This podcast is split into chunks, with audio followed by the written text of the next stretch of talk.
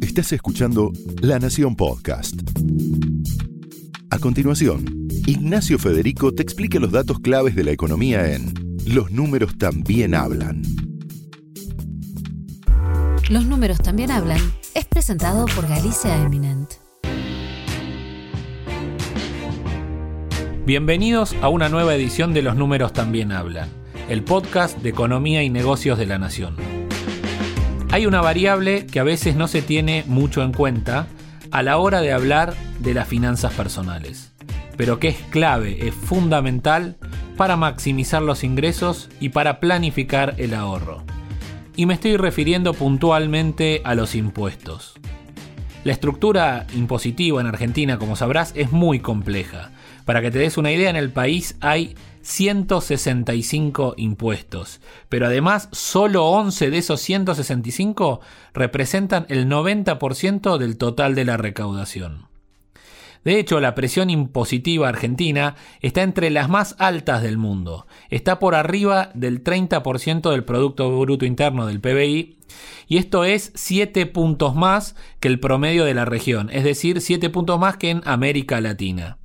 Pero además, los impuestos, como te veníamos diciendo, impactan directamente en los ingresos y ahorros de las personas y puede representar más del 58% de los ingresos de un trabajador. Sí, 58%. Dicho de otra manera, y estos son datos del IARAF, que es el Instituto Argentino de Análisis Fiscal, es una de las entidades que mejor sigue el tema impositivo en, la Argentina.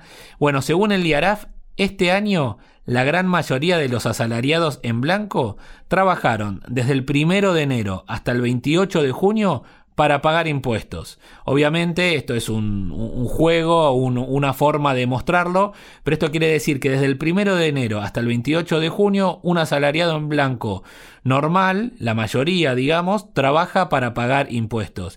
Y si tomamos el caso de personas con mayores ingresos, se extiende hasta el primero de agosto. Es decir, que recién después del primero de agosto, eh, los asalariados de mayores ingresos empiezan a ganar plata para sí mismos y un asalariado común desde el 28 de junio.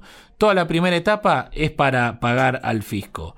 Pero bueno, como te decíamos entonces, por eso es clave entender cuáles impuestos afectan a tus ingresos y a tu ahorro, y a tu ahorro perdón, cómo deducir las cargas de los que se puede y cómo planificar el año impositivo. Por eso todo esto es fundamental y lo vamos a hablar con Silvia Stang, quien nos acompaña hoy.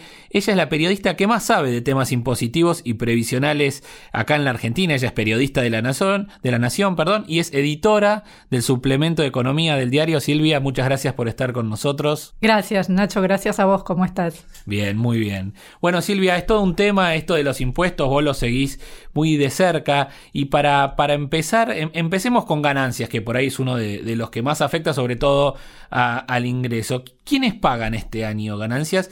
Y ya estamos en diciembre, por, eso podemos empezar a pensar cómo, cómo va a ser este impuesto en 2021. Sí, ganancias es un impuesto que tiene eh, dos, dos, tipos de contribuyentes, ¿no? Por un lado las empresas y por el otro lado las personas humanas, como le dice la ley. Y dentro de las personas que pagan están los asalariados por sus ingresos eh, obtenidos bajo relación de dependencia. Ganancias es, es, un, pese a las críticas que muchas veces escuchamos, es, es el impuesto eh, considerado progresivo en cuanto conceptualmente define que los que más reciben, bueno, más paguen eh, y por eso también el impuesto, además de definir cuál es la base sobre la cual se paga, o sea, cuál es el menor salario alcanzado, también tiene toda una escala de alícuotas que define que a mayor eh, ingreso se paga mayor impuesto. O sea, hay un mínimo no imponible que se le dice, que es a partir del cual se empieza a pagar, claro. pero después de eso además tiene variación en el porcentaje que paga cada escala. Exactamente, sí. El gran problema que tuvo en los últimos años, casi en las últimas dos décadas te diría, es la actualización insuficiente de, bueno, el, el llamado mínimo no imponible y también de, esa, de esas variables que definen qué alícuotas se pagan insuficiente en función de la inflación que tenemos, porque obviamente cada vez que hay inflación eso te deteriora el poder adquisitivo de los pesos que uno recibe como salarios. Entonces, eh, a grandes rasgos lo que se podría decir es que cada vez que el impuesto actualiza sus variables, los números que definen quiénes pagan y qué alícuotas, si se actualizan por debajo de la inflación, entonces el efecto que se produce es que se termina pagando un porcentaje efectivo mayor de impuesto cuando en realidad tenés un salario que por ahí tiene igual o incluso menor poder adquisitivo que el del ejercicio anterior. Este año 2020 estamos hablando de un impuesto que alcanza a los asalariados a partir de un ingreso mensual promedio de 55.261 pesos si se trata de una persona que no declara ninguna deducción por familia, o sea, ni cónyuge ni ningún hijo y tampoco hace ningún otro tipo de deducción. Ese monto es eh, un promedio mensual, hay que tener en cuenta que ahí está el proporcional del aguinaldo ya y es un monto eh, neto de aportes a la seguridad social. Y ahí, Silvia, eh, vos decís eh, el monto de ganancias la gente, digo, el asalariado lo va pagando por mes, pero en realidad es un impuesto que se calcula anualizado. ¿Y cómo te lo van calculando mes a mes? Y las empresas o los contadores que se dedican a la liquidación de, de, impuestos, del impuesto a las ganancias concretamente, en la liquidación de salarios, tienen unas, unas planillas que te van ajustando mes a mes eh, cuánto, cuánto ganás, digamos, cuál es el, ingreso que vas a percibir, y en función de eso, las, eh, las variables del impuesto, digamos, hay, hay, todo un sistema que permite calcular cuánto te descuentan por mes, incluyendo cada mes un eh, porcentaje que tiene que ver con el aguinaldo. Porque no sé si recordás, pero hace unos años cuando llegaba el mes del aguinaldo se producía un descuento bastante grande por ganancias, mucho mayor que el que uno venía teniendo, porque en ese momento se descontaba todo el impuesto correspondiente al, salario anual complementario o a la mitad de ese salario anual complementario que uno cobraba. Y hace un par de años, bueno, se dispuso por una reforma legal que esto se hace eh, en forma prorrateada se llama, que significa... Para no tener que pagarlo todo junto, te lo dividen a lo largo de las otras 12 cuotas. Exactamente, sí. Silvia, y nombrabas recién eh, las deducciones. ¿Qué se puede deducir de, de este impuesto para, digamos, pagar menos ganancias? Bueno, eso es importante porque si bien este año ya está por terminar 2020, hay un par de meses más siempre para poder declarar deducciones. No hay que ver exactamente cuál va a ser la, fecha de vencimiento del año próximo por el impuesto correspondiente a 2020 en principio el 31 de marzo podría ser. Y hay varios conceptos ¿no? que se pueden ir declarando además mes a mes para eh, que el empleador cuando haga la cuenta, en algunos casos pueda ir teniendo en cuenta eso y descontando de la base imponible. Una deducción por gastos, porque hay deducciones por familias, que es la que te mencionaba antes, cónyuge o, hijos a cargo. Eh, eso por un lado y por otro lado están las deducciones por gastos que significa que el monto que es deducible se descuenta del ingreso sobre el cual te van a calcular el impuesto. Hay, una que es por ahí una de las más eh, utilizadas, que es por los salarios y por las contribuciones sociales de personal de servicio doméstico, que este año por todo 2020 tiene un tope, tiene un límite de 123.861 pesos se declara, bueno, uno, ingresa en la página de la FIP, hay un servicio que se llama CIRADIG, que es el formulario de ganancias para trabajadores eh, asalariados y ahí se van declarando estos gastos. Otros son los honorarios médicos, que eh, lo, que se puede deducir es el 40% de lo facturado y siempre, obviamente, que no haya tenido un reintegro por parte de la prepaga bueno, las propias cuotas de los planes de salud de las prepagas, los seguros de vida y de retiro, ahí hay un tope que este año es de 18 mil pesos por todo el año. O sea, vos la cuota del seguro la podés ir cargando hasta llegar a ese máximo. Exacto, sí, sí. O si cargas más, bueno, el sistema o el, te, va a aplicar ese tope en realidad. Hay algunos topes que tienen que ver con... Eh, con la ganancia que vos, ganancia, digo, con el ingreso que vas sumando durante el año. Entonces esos topes los va aplicando el mismo sistema o el, empleador que usa la planilla de cálculo, digamos.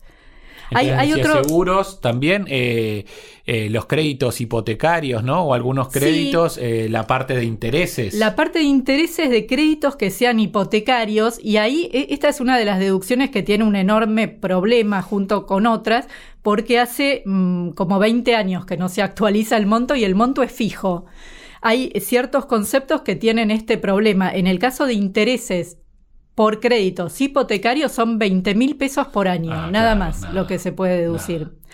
Muy diferente es el caso de el que la deducción que te nombraba en primer lugar, la de servicio doméstico o la de alquileres también, que se incorporó hace no tantos años, que tienen un tope móvil. Ese, ese tope se va actualizando todos los años. En este caso es, como te decía antes, 123.861 pesos, es el mismo para los alquileres. En el caso del alquiler es el 40% del valor que se paga con ese tope anual. Y esos se actualizan solos automáticamente, pero el resto de los eh, de las deducciones no. Esto es la que decís la diferencia. Claro, pero hay algunas que tienen una especie de tope móvil, digamos, igualmente, porque, por ejemplo, el que te decía de honorarios médicos, bueno, es el 40% de lo facturado. Claro. Entonces, no es un monto fijo. Eh, otro, otro concepto que quedó con un monto fijo deducible de hace muchos años es el, costo de sepelio, de servicios de sepelio, que podrían servir, por ejemplo, eh, para algún familiar a cargo, que está declarado a cargo. Bueno, ese monto quedó en 996 pesos, nada más. Y de esto hay perspectiva de que lo actualicen. Esto se, ¿qué, es lo que se viene hablando? Por ahora, eh, de estos montos fijos hace mucho que no, que no se habla, obviamente es un reclamo eterno de tributaristas y de quienes estudian este tema, pero ahora lo que sí se logró hace un par de años es que el impuesto en sí, las variables que definen eh, quiénes pagan y estas deducciones que tienen una actualización de, de, los topes en forma automática, se actualicen por un índice en forma periódica, es en forma anual, y según el movimiento que tiene un determinado índice. ¿Cuál es ese índice elegido? Es el RIPTE. Es un eh, indicador de cómo le va a los salarios formales de la economía. Significa remuneración imponible promedio de trabajadores estables. Complicado. Complicado. RIPTE para los amigos. RIPTE. Y ese, la variación que tenga, que todavía no la conocemos, por eso digo que tenga el, este RIPTE de octubre de 2019 a octubre de 2020 es lo que va a definir la actualización del impuesto a las ganancias para el año 2021. O sea, ¿quiénes van a pagar a partir del mes próximo ya, no? Porque ya estamos terminando este 2020. Claro, ya es diciembre. Falta ese dato. Yo estuve mirando a cuánto daba en el mes de septiembre. El RIPTE había tenido un crecimiento con respecto a septiembre del año anterior de alrededor de un 36%. O sea que más o menos estaría eh, en línea. No debería variar mucho de eso, claro, en línea con la inflación. Sí, sí. El, año, el año pasado, o mejor dicho, bueno, sí, e, este año hubo una actualización bastante por debajo de la inflación que hubo el año pasado, que recordemos que fue de 53,8% y ganancias, eh, el mínimo no imponible se actualizó apenas un 20%. ¿Y eso por qué fue?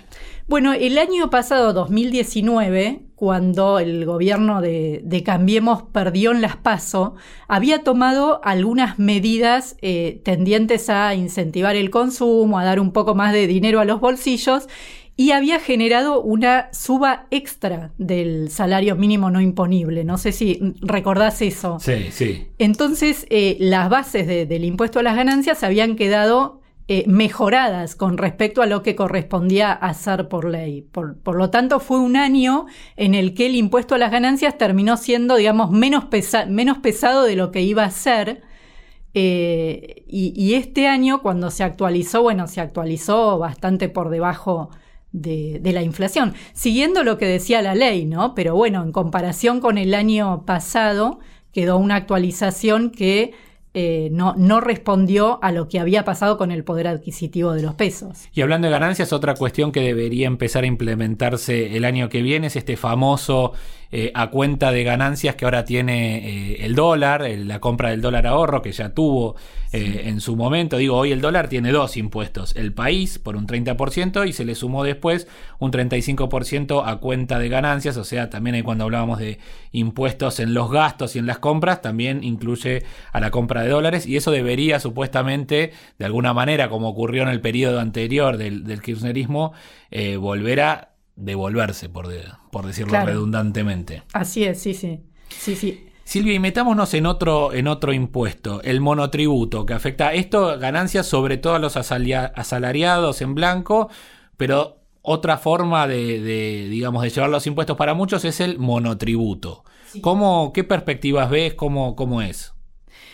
Bueno, el monotributo eh, exactamente es el, sistema simplificado, se le dice, en el que están quienes trabajan por cuenta propia, ¿no? Quienes facturan y no llegan a una facturación tal que los haga estar en el, en el régimen de autónomos. También tiene, igual que ganancias, desde hace unos años un mecanismo de actualización anual de, eh, en este caso, de los montos que definen cuál es la facturación máxima que podés tener para estar dentro del sistema y también la facturación máxima para estar dentro de cada una de las categorías. También se actualiza, según este mismo índice que ahora te voy a decir cuál es, el monto mensual que se paga. Viste que hay, tres componentes en el monotributo de lo que se paga, que es el, el impuesto integrado, se llama, el aporte a la jubilación, y a la obra social. Y la actualización, eh, este año todavía no sabemos muy bien qué va a pasar para 2021. A esta altura de diciembre, o por lo menos al día de hoy, no está definido porque lo que dice la ley es que eh, se aumenta eh, estos montos que yo te decía recién de facturación tope, aumentan según lo que hayan subido las jubilaciones y pensiones del Sistema Nacional a cargo del ANSES en el año anterior por el sistema de movilidad. ¿Qué fue lo que pasó este año? Bueno, se suspendió la fórmula, se anuló la, fórmula, y si bien algunos interpretaron, bueno, se va a subir eh, lo mismo que subieron las jubilaciones por estos decretos discrecionales que hubo, pero el problema es que no subieron para todos los jubilados por igual. Hubo jubilados que recibieron un 35,3% en total entre los cuatro aumentos, que son los que cobran el haber mínimo, y hubo otros jubilados que recibieron menos, hasta un 24,3% en el caso del haber máximo. Entonces se está a la espera de que el gobierno defina qué va a pasar con el monotributo a partir del año que viene. Hay un tema interesante para el monotributo porque eh, hay, hay unos días todavía para inscribirse hasta el 15 de diciembre, los monotributistas tienen la oportunidad de eh, adherir a un beneficio que previó la ley de moratoria, la ley de, moratoria impositiva de este sistema de planes de pago con, con, perdón de parte de la deuda con el fisco, previó una especie de premio para los que no tienen necesidad de entrar a la moratoria justamente por haber cumplido. Y en el caso del monotributo, ese premio es eh, una exención, o sea, la posibilidad de no pagar el componente impositivo por un periodo de entre dos y seis meses, dos y seis cuotas mensuales, según la categoría en la que estés. O sea, esto vence el 15 de diciembre. Sí. Que se fue prorrogando porque antes vencía a fines de noviembre, ¿no? Claro, originalmente vencía así el 30 de noviembre y creo que fue el primero de diciembre que la, FIP comunicó en su página que esto está prorrogado hasta el 15 de diciembre, sí. Y ya en el caso de la categoría A y B tendrían seis meses que serían de enero a junio de 2021, la, la exención de del pago del componente tributario. La, C y D tendrían de enero a mayo, la E y F de enero a abril, la G y la H de enero a marzo y la I, J y K, las categorías más elevadas, eh, no pagarían las cuotas de enero y febrero de 2021. para, para poder adherir a esto y para ser aceptado por la FIP, hay que tener todo al día hasta el 26 de agosto. O sea, vos hasta esa fecha podés haber pagado por ahí algo fuera de término, pero lo tenés que tener pagado a ese momento para poder ingresar al beneficio, que además tiene un tope. O sea, en las categorías más altas no va a ser la totalidad de las cuotas, lo que no vas a poder pagar, porque hay un tope de, todo el beneficio que es de 17.500 y es un monto fijo. Ahí cuando se aprobó la ley se dijo que era ese monto y no, no se actualizó más. Quedó ahí. Quedó y ahí. como decías, para el año que viene, para, para reconfirmar, todavía no está definido el, el- el cambio, decías, porque las jubilaciones eh, subieron 36% para algunas, pero 24% para otras, pero todavía no se habla de si va a ser un promedio de eso, si se va a tomar el mínimo, Claro. si se va a tomar el máximo. No, no hay confirmación por parte del gobierno de cómo van a, van a resolver ese tema. Está muy bien. Silvia. Supongo que ya en las próximas horas, días tendría que, estar eso, sí. Por lo general en los años anteriores a, a esta altura ya lo sabíamos, porque obviamente ya se sabía cuánto iban a cobrar de aumento anual los jubilados y pensionados. Otro impuesto, Silvia, que impacta mucho en la gente, en este caso, en- en- como dice su nombre, en sus bienes personales. Eh, ¿Qué se puede esperar para, para este año, para el año que viene? ¿Cuáles fueron eh, los últimos cambios? ¿Cómo también tiene mínimo no imponible? ¿Cómo se va moviendo? Bueno, ahí los últimos grandes cambios al impuesto fueron eh, el año pasado, hace un año, cuando se aprobó la ley de, emergencia económica, esta ley de, de solida- solidaridad, como la llamó el gobierno, y ahí se volvió a un, a un impuesto eh, con un poco más de peso que el que había quedado en los últimos años. Se dispuso una, eh, una base a partir de la cual se debe pagar de 2 millones de pesos de patrimonio alcanzado por el impuesto, que esto rigió eh, por, eh, por el año 2019, que se pagó en 2020, y por ahora no hay novedades de que la cifra sea diferente para, para este ejercicio, o sea que todavía no, no lo conocemos. Eh, ahí se trata, bueno, de, hay, hay algunos bienes exentos, hay uno que es muy importante que rige desde hace unos años, que es la vivienda, el inmueble que es vivienda, hasta un valor de 18 millones de pesos queda al margen del impuesto. Que ese mucho tiempo estuvo alcanzado antes de que se dispusiera esto, que es la vivienda única, incluso familiar, estaba alcanzado por, por, por el impuesto. Exactamente, sí, sí, no, no se hacía esa diferenciación. Y hay algunas inversiones también que están exentas, como el, el caso de los plazos fijos, por ejemplo.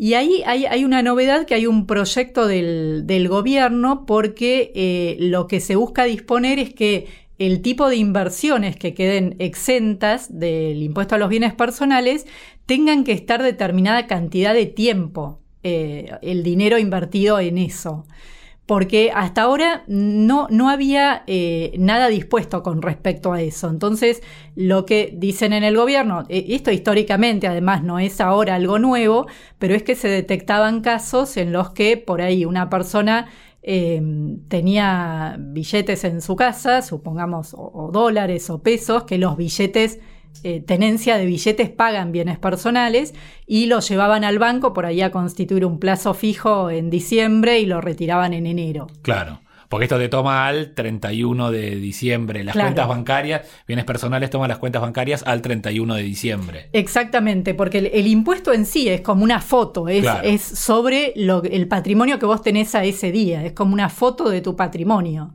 Entonces, ¿qué se dice? Bueno, que alguien haga eso, que obviamente lo hace para no pagar el impuesto, no responde al, al espíritu, viste que a veces se habla del, Sí, espíritu, de la ley. ley.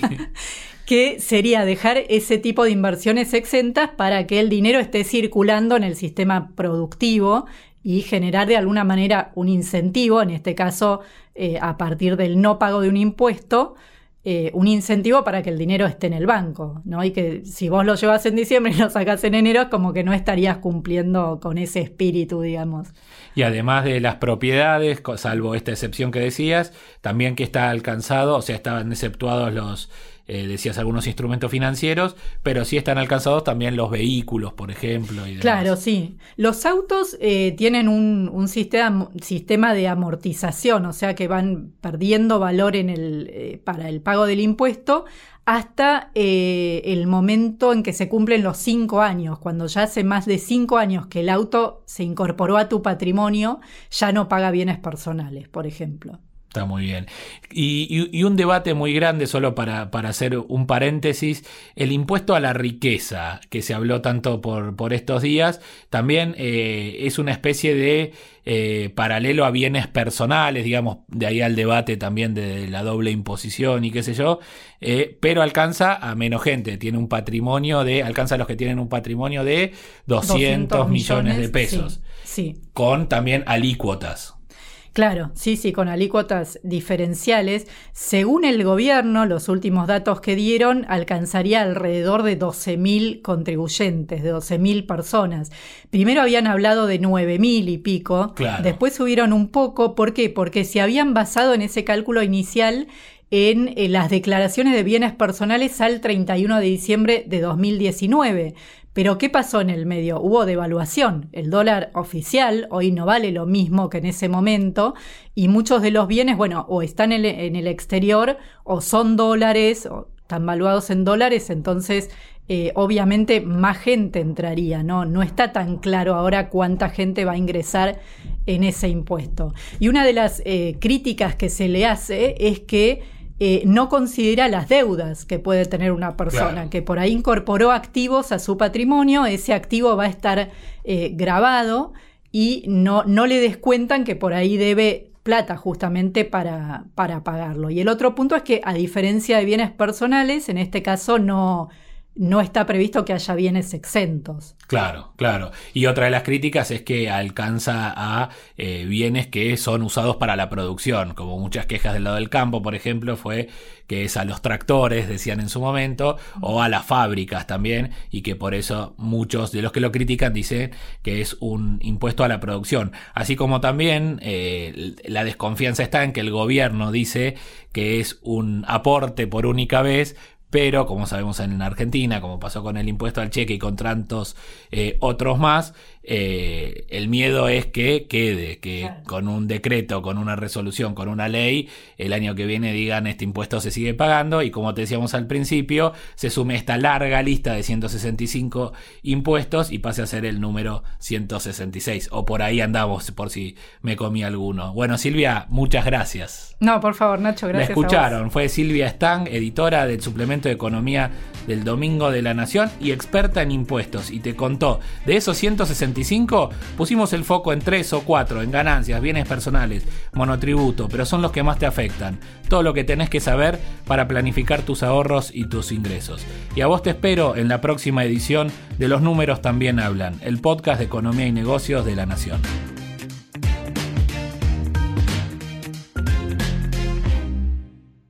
Esto fue Los números también hablan, un podcast exclusivo de La Nación. Escucha todos los programas de La Nación Podcast en www.lanacion.com.ar. Suscríbete para no perderte ningún episodio. Estamos en Spotify, Apple Podcast, Google Podcast y en tu reproductor de podcast favorito. Seguí escuchando La Nación Podcast.